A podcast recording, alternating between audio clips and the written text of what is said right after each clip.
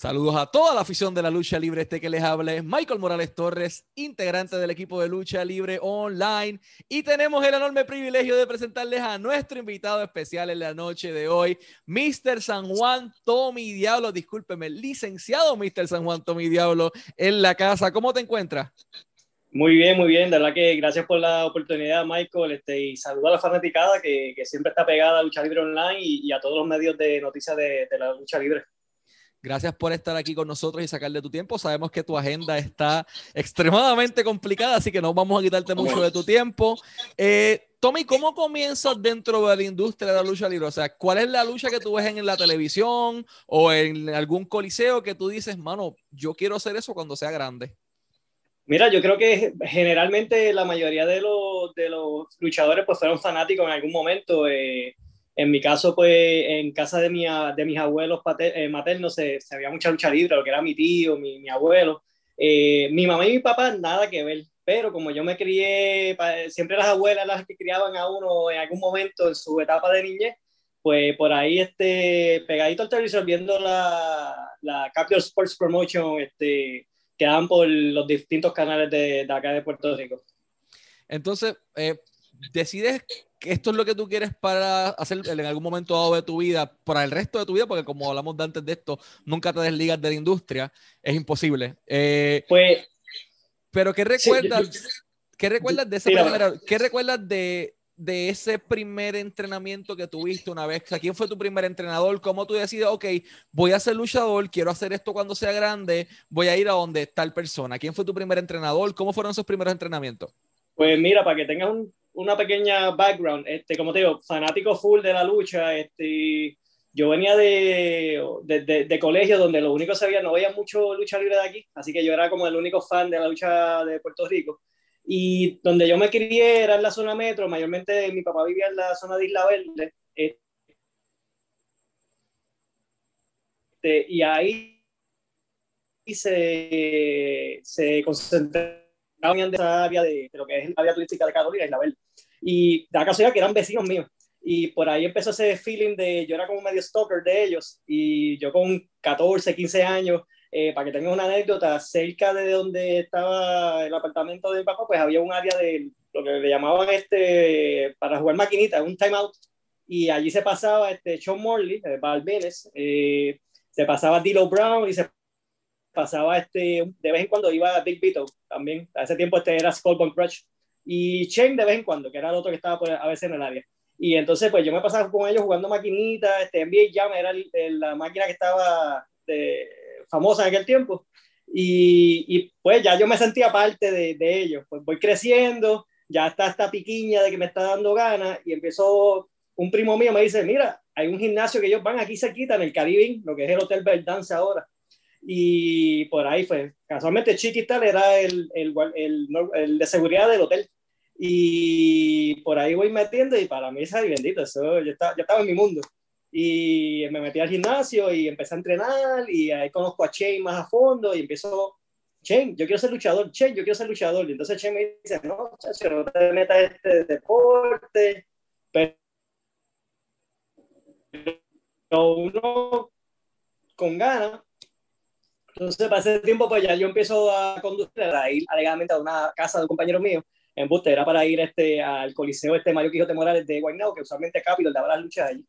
Y ahí fue la primera vez que eh, le eh, me había dicho que el pro se daba clases de lucha libre, que tenía un gimnasio, el profe me, me dice que no. Hago el acercamiento a Carlos Colón, este, la típica contestación de, de los old school de antes, y pues en, en, en, algún momento uno lo entiende, me miró de arriba hacia abajo y me dijo, este, pues tienes que crecer más. Eh, pero seguí intentando hasta que Chen un día, parece que se cansó de mí, dijo, está, está la I, ya la tengo aquí siempre chavándome.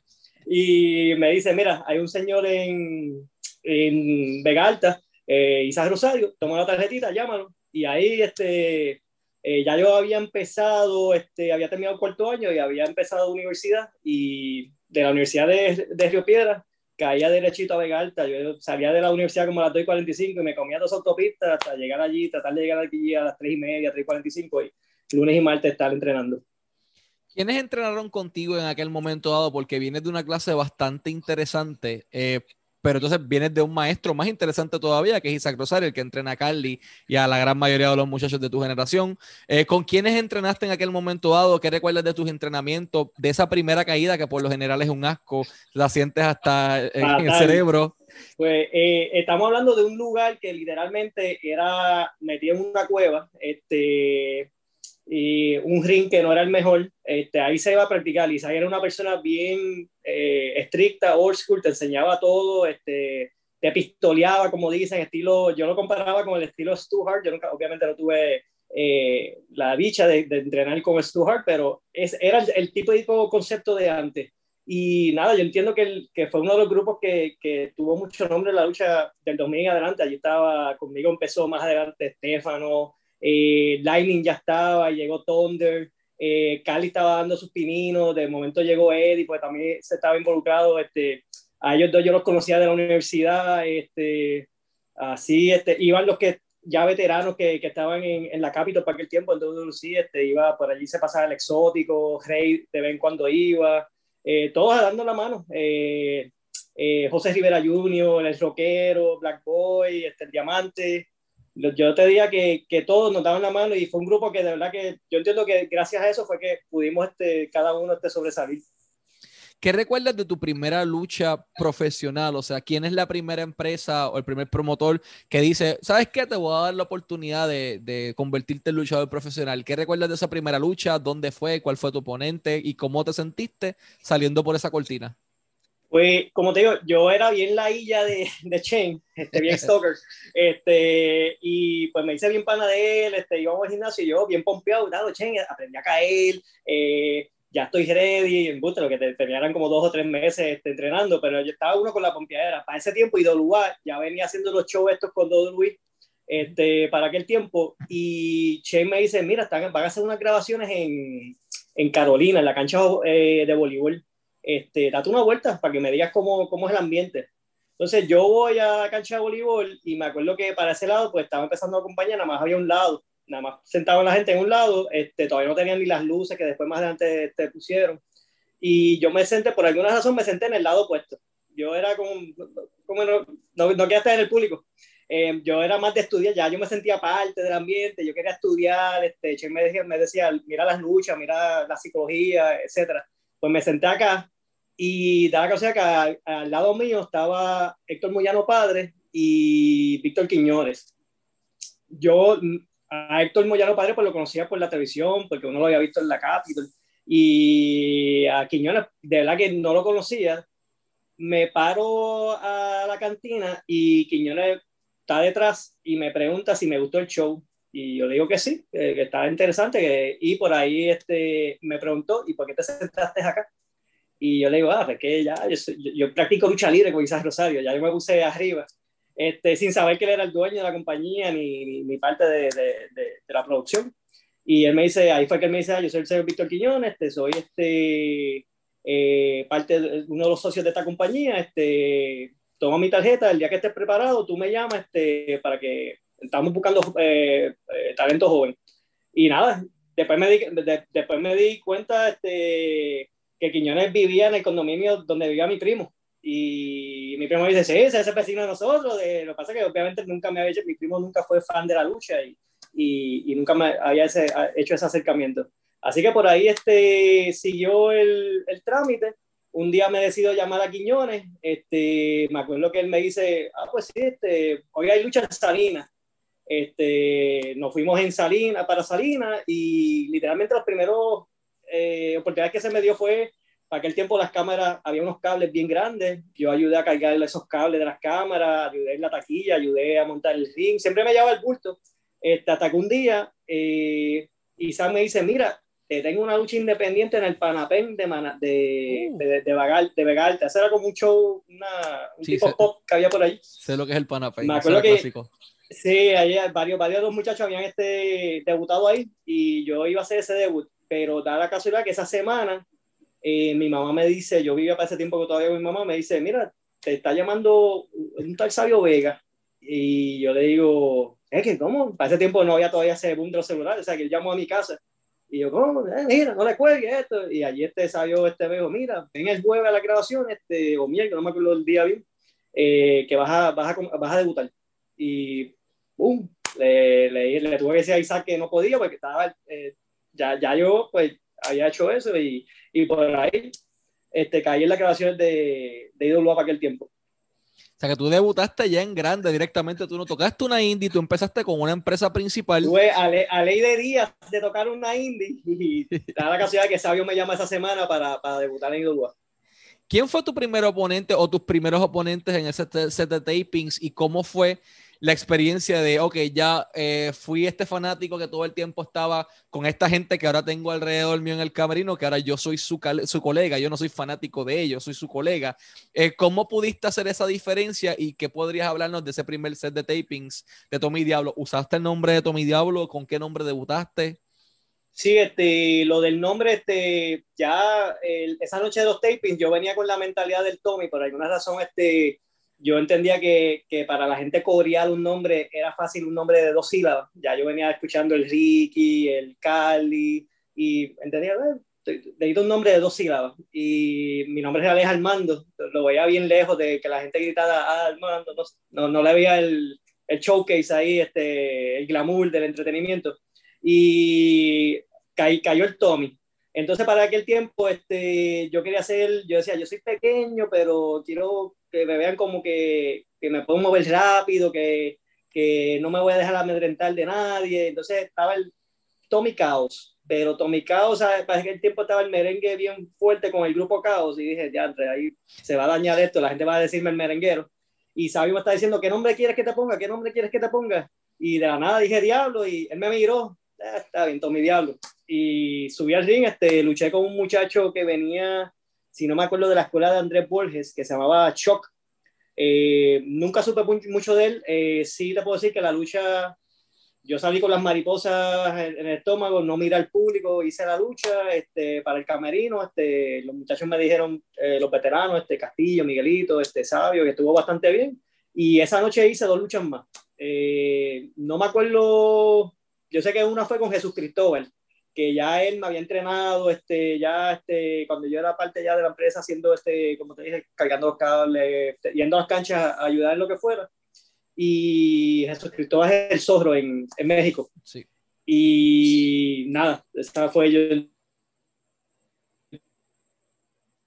entiendo que, que es mejor este muchacho y llevó a la escuelita de la A a la Z y, y por ahí este y doblar lo, lo, mejor que tiene es que había tanto veterano que nos ayudaron en todo. O sea, yo tuve la oportunidad de luchar con Mohamed Hussein, que yo lo veía en los 90, eh, los Headhunters, esos primeros eh, meses, eh, los japoneses que, que traía la compañía, el lobo Andy Anderson fue tremendo maestro para mí, fue uno de los primeros este, historias que tuve ahí.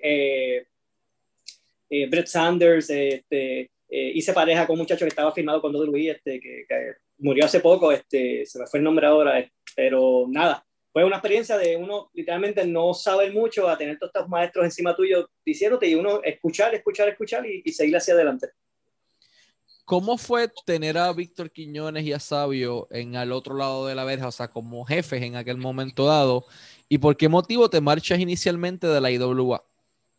Mira, básicamente tener a, esas personajes como Sabio, Quiñones, este, Miguel, eh, jefes pues fueron tremendos, no tengo nada negativo que decir. Eh, eh, yo me fui originalmente por una discrepancia con, con Quiñones, eh, cosas de, de, que pasó entre los dos, este, que más adelante se arreglaron, ahí es que caigo en la en WC.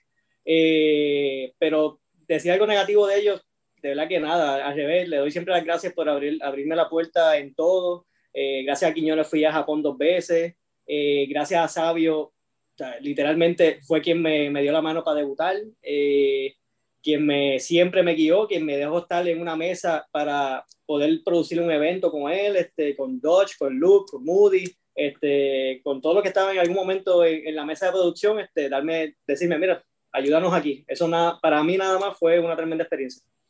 ¿Qué recuerdas de la inesperada muerte de, de Víctor Quiñones? ¿Dónde estabas cuando te dieron la noticia? Porque ya eh, era tu jefe, pero era amigo de todos los que estaban allí, velaba por todos los, sus muchachos y de repente toparte con la noticia de que, de que ya no está. ¿Quién te dio la noticia? ¿Fue por teléfono, fue presencial? ¿Qué recuerdas de ese momento?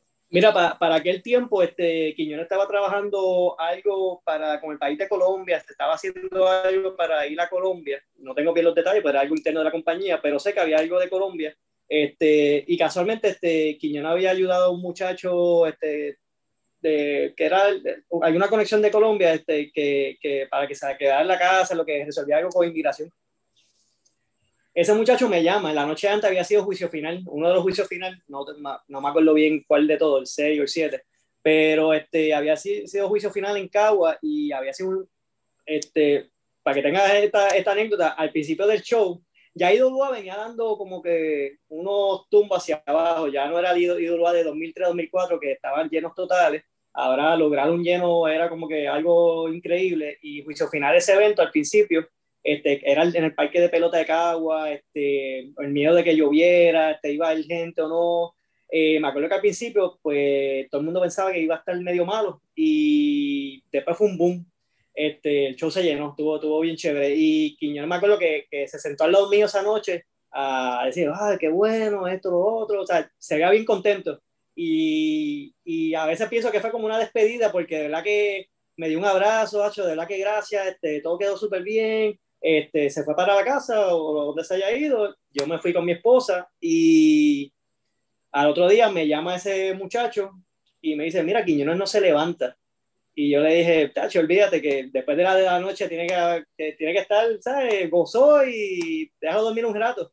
Este, no, no, este, yo abrí la puerta un poquito y, y, no se ve bien, no sé. Y al decirme eso, yo vivía cerca, literalmente a cinco minutos de la casa de él. Este, mi esposa y yo salimos para allá, este, este, y cuando llegamos, este, ya también había, él había hecho otras llamadas y habían llamado a ambulancia y, y nada, ver esa, ese momento este, fue impactante este, cuando lo sacaban en camilla. Fue impactante ver esa persona que en algún momento te, te dio la mano, que tuvimos pelea este, como, como cualquier persona y, y como después, la noche antes, nos dimos un abrazo y, gracias por todo, este, fue bien, bien fuerte momento sumamente difícil para la IWA y para la lucha libre en Puerto Rico entera. Eh, posteriormente haces tu corrida con WWC, porque marchas nuevamente IWA, eh, en donde tuviste la oportunidad de ser, eh, vamos a ver, me corrigen el número, 17 veces campeón junior completo. Yo, yo perdí la cuenta ya, literalmente la he perdido. según lo que verifiqué los récords, 17 veces campeón junior completo. Eh, la meta fue siempre que ostentaras el título tantas veces, no había una meta, porque eres la persona con el récord en Capitol eh, de, de, más títulos junior completo que ostentado, o sea, el, mayor número de reinado. Cuando llegas allí, que empiezan a desarrollarte en esta división, ¿tu meta siempre fue, ok, voy a conquistar este título más veces que cualquier otra persona? Mírate, soy honesto, yo creo que cuando al yo tener tanta, tantos veteranos, vuelvo un poquito para atrás. Este, yo vivía en la zona metro, este, literalmente Isla Verde.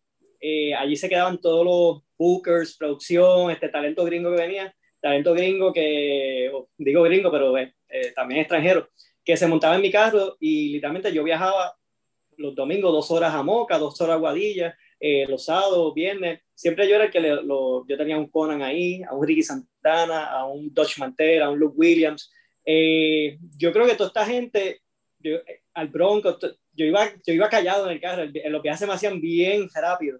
Eh, y a ellos hablarme del negocio, de cómo producir, de las anécdotas de ellos, ya fue calando en mí este, que ya yo no buscaba este, quizá un campeonato mayor. Yo, yo, yo entendía que yo no era el talento para un campeonato universal en aquel momento eh, un campeonato mundial. Yo, yo sabía mi spot, yo decía, yo, yo tengo que ser el mejor campeón junior completo. Este, yo no soy el más que brinco, yo no soy el más ágil, había muchos mejor, más ágiles que yo, pero yo decía, pues tengo que buscar la manera de yo calar hondo al público, ya sea como rudo o técnico. Y entonces lo hacía ahí. Se me abrió otras oportunidades en, en Capitol al ser campeón en pareja con, con el Cuervo, eh, cuando hicimos la pareja de los Arcángeles. Pero siempre yo quería estar en ese, mi meta era que el público se llevara algo positivo ya sea rudo o técnico, este, a entretener al público, era la meta. Y yo creo que fue a base de todos esos veteranos que se montaron en el carro y me dijeron, mira, la lucha libre es esto. Cualquiera puede ser campeón, y sí, yo vi muchos campeones que Dani se acuerda que fueron campeones universales o campeones mundiales de OWA. Sea, tienes que calar hondo y, y a veces me pasa, no por darme gloria ni nada, pero camino por la calle y alguien me dice, ah, tú eres Tommy Diablo, esto, otro. Y le puede pasar a uno de los muchachos de la nueva escuela y nadie lo conoce, este, siendo un muchacho que quizás fue campeón o lo que sea. Que son las cosas que quizás los jóvenes de hoy día tienen que saber dónde está su spot y a cuál es que le pueden sacar más provecho. Y en mi caso fue el campeonato junior y, y al revés, este, yo tuve buenas historias, buenos ángulos que con Carlito, con el Enjabonado, con Amazonas, este, con varios que, que, yo sé que eran parte importante de la producción del evento. Hasta con Brent Dale tuviste buenas luchas también, había, había con mucha Dale, Este, con Ricochet, este, hicimos muy, siempre, una de mis luchas favoritas fue con Ricochet la noche de Sting, este, y esa lucha se perdió y tuve la, la, eh, la anécdota de, de tener a, una persona como Raúl Alzaga de, de primera hora decirme, contra la mejor lucha de, de, la noche fue la de usted, a mí me encantó. Y otras personas de contra la mejor lucha fue esa, no fue la de Sting, no fue la de este, lo otro. Y eso nada más, este, y una pena que esa lucha se haya perdido. Yo he tratado de conseguirla este, y se perdió por allá en la biblioteca de Lucy. Eh, al igual que se han perdido muchas cosas. Te pregunto, ¿cuáles, ¿cuáles eran las principales diferencias, creativamente hablando, entre el ambiente de WWC que teníamos algo un poco más vieja escuela, más formal, más estilo 80-90 en comparación con lo que era IWA, que era un producto más revolucionario, más edgy, más atrevido, similar a, a lo que exponía ECW, pero a un foro un poco más grande en Puerto Rico. Yo creo que el boom de IWA fue eso, que había un boom de lucha libre en, el, en la década, final de la década de los 90, con los Monday Night Wars de WWE y y WCW, estaba ECW por ahí también. Y WA cuando llegó básicamente era el mismo concepto, pero puertorrique, puertorriqueñizado. Este, eh, y Capitol pues todavía estaba un poquito eh, en lo que era el old school, que nada negativo con eso, lo que había que hacer era modernizarlo un poco. Varias personas trataron de hacerlo, este, siempre pienso que Carlos y no, no tanto Víctor Jovica, porque Víctor era más este, lo que era administrativo, pero Carlos era un poquito más cerrado en eso, por alguna razón, él, lo tendrá, y, y, no, no quería soltar. Este, Ídola no, Ídola lo daba todo y esos años se, se, vio el, cómo se disparó la compañía con eso, los, los viñetes, la producción, este, las distintas historias que se hacía desde la primera lucha hasta la última Capitol lo tenía, lo que pasa es que eran historias más sencillas este, y quizás este, el público ya estaba más americanizado en ese estilo. Te pregunto, ¿cómo Tommy Diablo, habiendo hecho una carrera completa en Puerto Rico, decide, tú sabes qué, voy a agarrar un avión, me voy a ir a México y voy a llegar a, a AAA o voy a llegar a, a, esta empresa o a la que o a entrenar? O sea, ¿quién te brinda esa primera oportunidad o quién planta esa semilla en tu cabeza de que, ok, es el momento de salir de Puerto Rico? Pues volviendo para atrás de nuevo, este, cuando me voy por primera vez de IWA, que tuve pues mis diferencias con, con, el señor Quiñones, este, estoy un tiempo en Capitol, pero a mí me entra la piquiña de, yo había cogido clases de actuación en, de, en la universidad, este, de teatro, y, y caigo en un, en un, grupo este, que dan unos viajes a, a México cierto tiempo a, a, coger clases en México en, para poder llegar a Televisa. Entonces, ya para ese tiempo había vuelto a Idolúa y le digo a Quiñones, mira, no puedo volver, no, no me busquen todavía porque en los meses de verano eh, voy a estar en México. Y él me dijo, tranquilo, este, allá te vas a comunicar con tal persona, que era eh, Baby Richard, que acá este le, ya yo lo había conocido, este, él había venido a, a, a ser árbitro varias veces y era uno de los árbitros más importantes de, del consejo. Y nada, eso allá en México, Baby Richard, obviamente yo cogí mis clases de teatro y Baby Richard me cogió de la mano y me dijo, vas a luchar aquí. Este, mi primera lucha en México este, fue en un 3 x donde estaba Ricky Malvin, este, Virus, este, eh, Villano Quinto.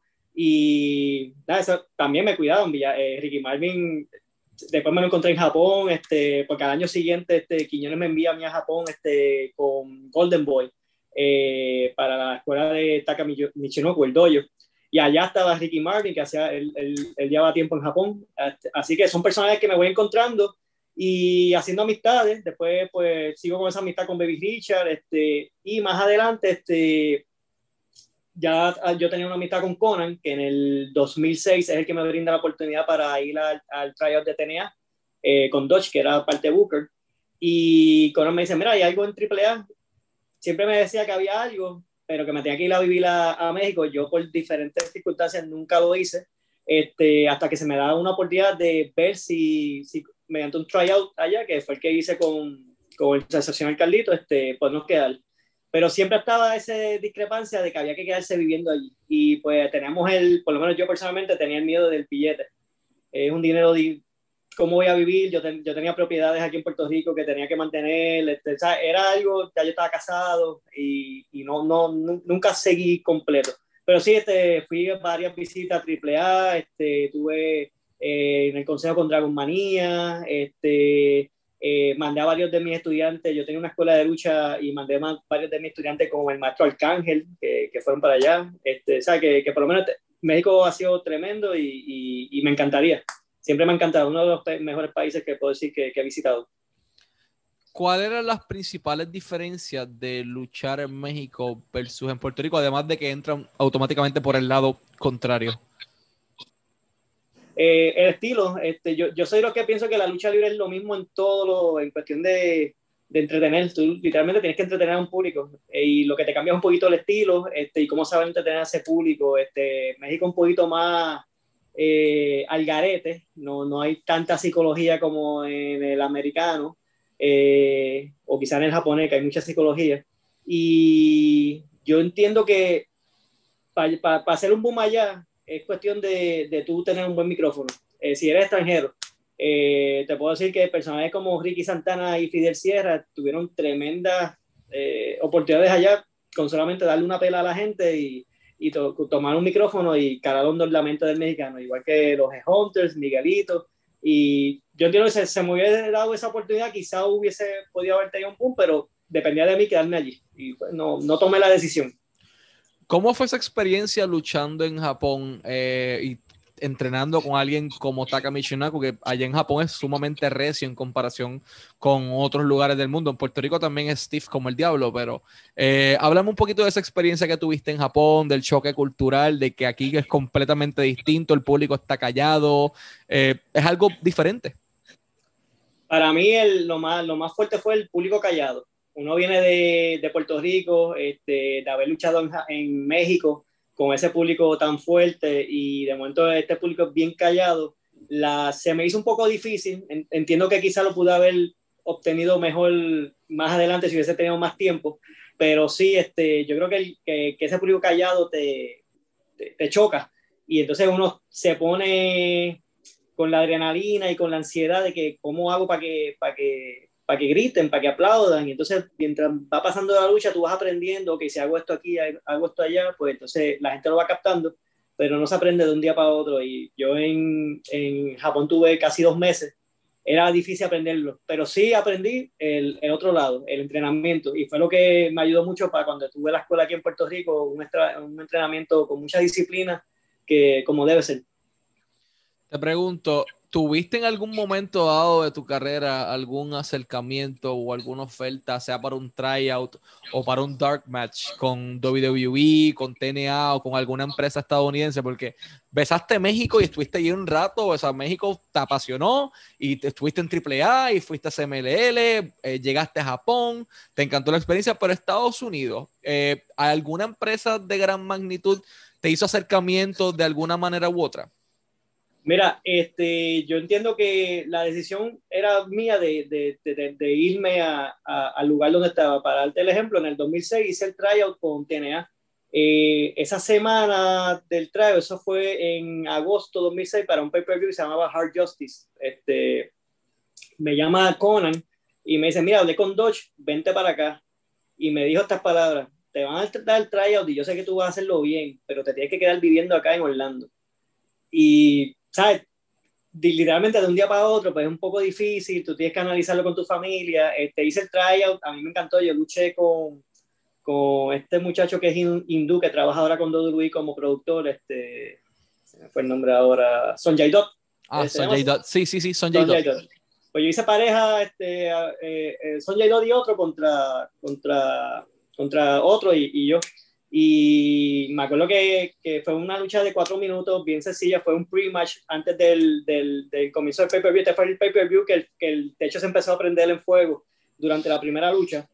Eh, nada, y está el backstage atrás y, y, regresar al backstage, era un backstage donde estaba Kerango, Sting, este, Avis, que ya yo lo conocía, y, y Avis decirme, ya lo metiste en mano, buena lucha, este, te deseo lo mejor. Y uno va con esa pompeadera, pero a la misma vez el cerebro te está diciendo todos los cambios que tienes que hacer en tu vida para, para quedarte ahí y no, de verdad que no, no tomé la, la decisión, no sé si, si fue algo bueno o malo, ya estoy en otra etapa de mi vida. En WWE tuve otra oportunidad en el 2009, eh, gracias a Ricky Santana.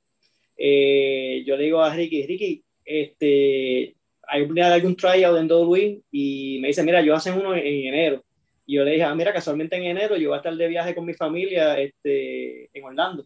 Y él me dice, ah, perfecto, este, mañana, te, mañana te, te, digo. Y literalmente al otro día me envió un email, mira, ya, yo, ya tú estás book para una semana completa en FCW, que era aquel tiempo.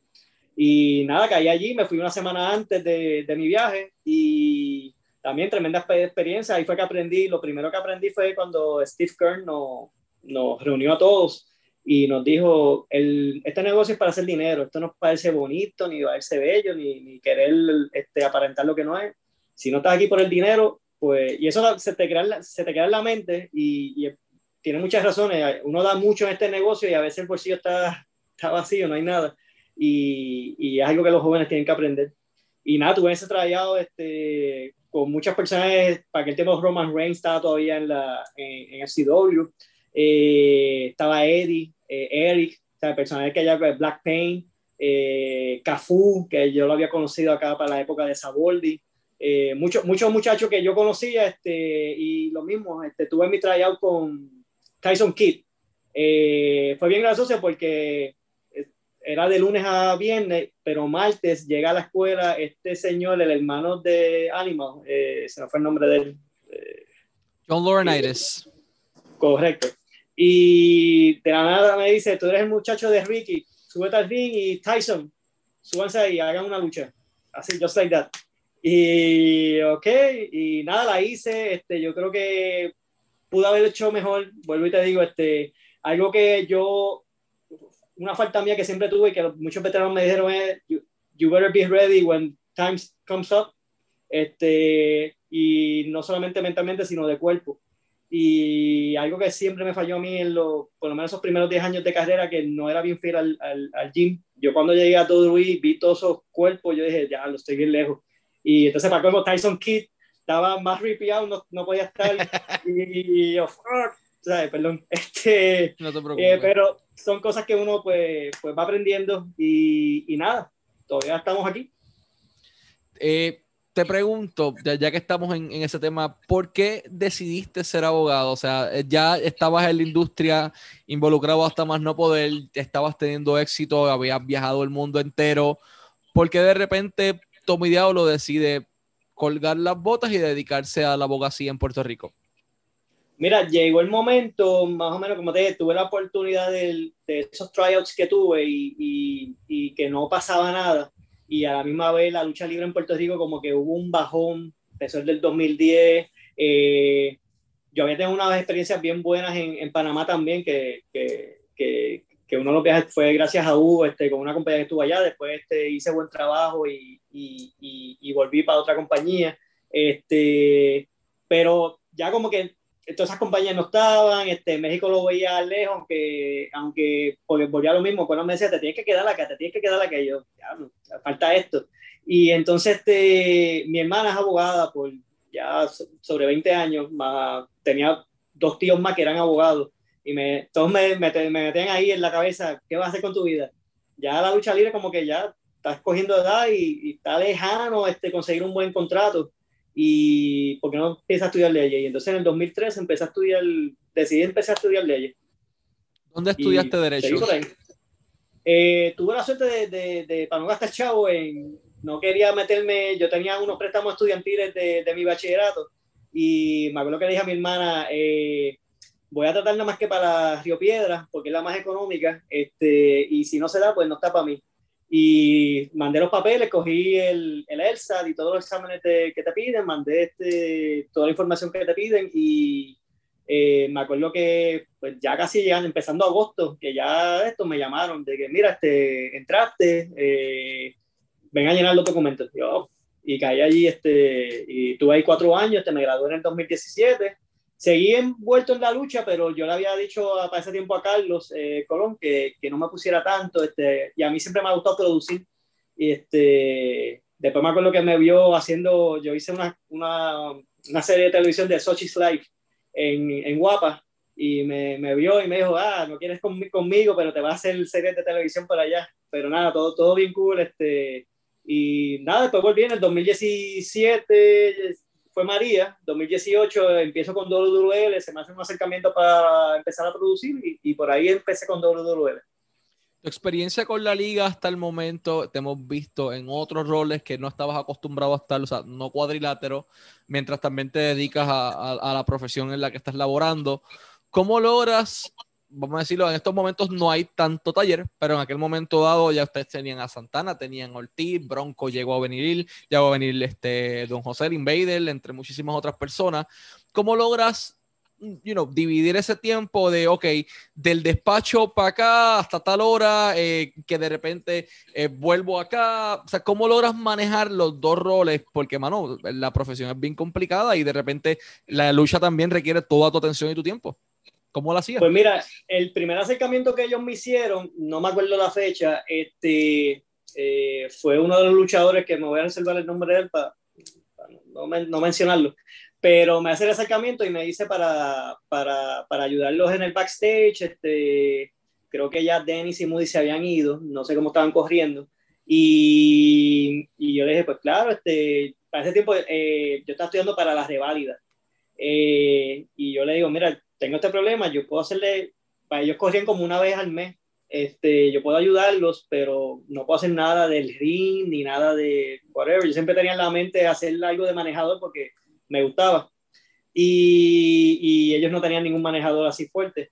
Y entonces le digo, después que pase la reválida, pues entonces este, metemos manos más fuertes. Así que empecé a ir a los shows a producir, a ayudarlos en cuestión de la producción. Este, paso la reválida, tuve la suerte que por fin pasó la reválida, y entonces este, ahí es donde me ve más metido un poquito, hay unos muchachos jóvenes, WL para mí tenía el mejor talento, digo que lo tenía porque no sé cuál es el, si, si, están vivos todavía o no en la compañía, este, pero este, tenía el, el mejor talento este, para mí de, de, luchadores, no eran los más grandes, este, pero eran los, los que más corazón le metían sin quitarle mérito a todos los de las otras compañías pero de verdad que era un talento bien bueno, bien este, unido, todos, todos querían, si habían 100 personas, había que darle un entretenimiento de, de 100% a ese público, este, y de verdad que, que, entiendo que se hizo todo poco a poco bien, este, y la meta fue lo que, lo que se hizo en el show donde estuvo Bronco y, y José, este, mi meta siempre con ellos fue, mira, aquí hay que traer algunos veteranos que nos ayuden, este, eh, va a haber algunos lapsos económicos que en algún momento no tenemos canal de televisión, este, que yo creo que, que, lamentablemente si tú no tienes canal de televisión no vas para ningún lado en la lucha libre hoy por hoy. Eh, es más difícil. Y, y, nada, se hizo lo, lo con, con, José y, Bronco. Este, fue un show muy bueno, este, sobre 1.200 personas que para ellos hacía tiempo no tenían. Y hasta que, pues entonces pasó la pandemia. Llegamos a estar en la, la Gallera, como dice, que ahora es el sitio de grabación de, de, WC. Este, entiendo que era una magnífica idea y, y, felicito a WC. Este, hacer grabaciones ahí para mí está perfecto, por lo menos que son grabaciones. Este, y más ahora por la pandemia, pues ellos tienen más, mejor chance de hacerlo que, que cualquier otra compañía. Eh, ¿Dónde los fanáticos te pueden conseguir a ti? Eh, en el caso de que deseen adquirir tus servicios como, como profesional en el derecho, ¿dónde se pueden comunicar contigo? Mira, pueden, este, tenemos una página por Facebook, este, a Golpea y Golpea Legal Studio, eh, tenemos la página de nosotros de web, que es legalpr.net, legalnetpr.com, este, que ahí nos pueden hacer consultas, este, todos, cualquier, este, mayormente trabajamos lo que es notaría, familia, laboral, este, todo lo civil y, y, una que otra cosita penal. Pero nada, que nos llamen, también pueden este, llamar directamente 787-525-1126. Este, y nada, también este, para booking estoy abierto en lo que sea. Este, siempre a uno le, le gusta, la, le pica la vena. ¿Dónde te pueden conseguir para bookings? Al mismo También número. al mismo, mismo número, 787-525-1126 o por Facebook, este, me pueden conseguir este, por mi nombre real, Armando Golbea. Eh, yo ayudo en lo que sea, producción, este, talento. Este, durante la pandemia he tratado de quedarme en forma. Eh, he aprendido mi lección de, de, por lo menos físicamente, estar en shape y, y, ver qué pasa. Y ahora hay muchas oportunidades, veo mucho talento en, en la compañía IW de aquí que se han ido para allá. Este, tengo un pan ahí que yo digo que es mi, mi, enemigo número uno, pero mi amigo, este, Fashion, así que está, está, haciendo buen trabajo y se ha llevado un par de puertorriqueños para allá. Eh, hay otro muchacho puertorriqueño, Serpéntico, este, que, que, lo veo a cada rato ahí. Eh, y nada, tenemos a Bad Bunny como campeón 24-7, que, que, mejor que eso, o sea, estamos bien representados en ambas compañías. Este, está el muchacho este que hace pareja con Bad Bunny, este, Damien Priest. Así que y si se me olvida algún puertorriqueño, tiene que haber, hay varios por ahí este, dando, dando cátedra. Santana, Ortiz, Ibeliz también, claro, claro. Ibeliz está en IW, este... Dante eh, Caballero está en Ring of Honor, hay, hay, hay eh, varias personas. Vi a, vi a Ricky ahora de nuevo en MLW. MLW sabio. Ah, sabio, sabio. O sea, que siempre el puertorriqueño le corre la, en la vena la lucha libre y, y qué bueno que estén haciendo todo y y acá esperando el momento, este, yo soy, yo, yo soy, saqué la licencia promotor también, yo tengo cuánta licencia hay. y, y, mi meta es eso, este, algo que yo siempre hablé, en mi primer viaje a Japón yo me fui eh, con Quiñones, literalmente un viaje de 18 horas y aprendí un montón, este, y, siempre se me quedó en la mente hacer eventos de lucha libre, eh, lo que es el área de, de promotor y, producir, y, y esa es una de las metas también, algo bien hecho. Así que esperamos que se te dé, Tommy. Ha sido un verdadero honor para nosotros tenerte como nuestro invitado de la noche de hoy. Siempre deseándote el mayor de los éxitos, tanto en la industria como en la, pues, en la abogacía, como en tu vida personal. Y, mano, nuevamente un honor y muchísimas gracias por tu tiempo. Gracias, gracias a ti. Un placer y saludos a todos. Y así que sigan en sintonía de Lucha Libre Online, la marca número uno de Pro Wrestling y Combat Sports en español.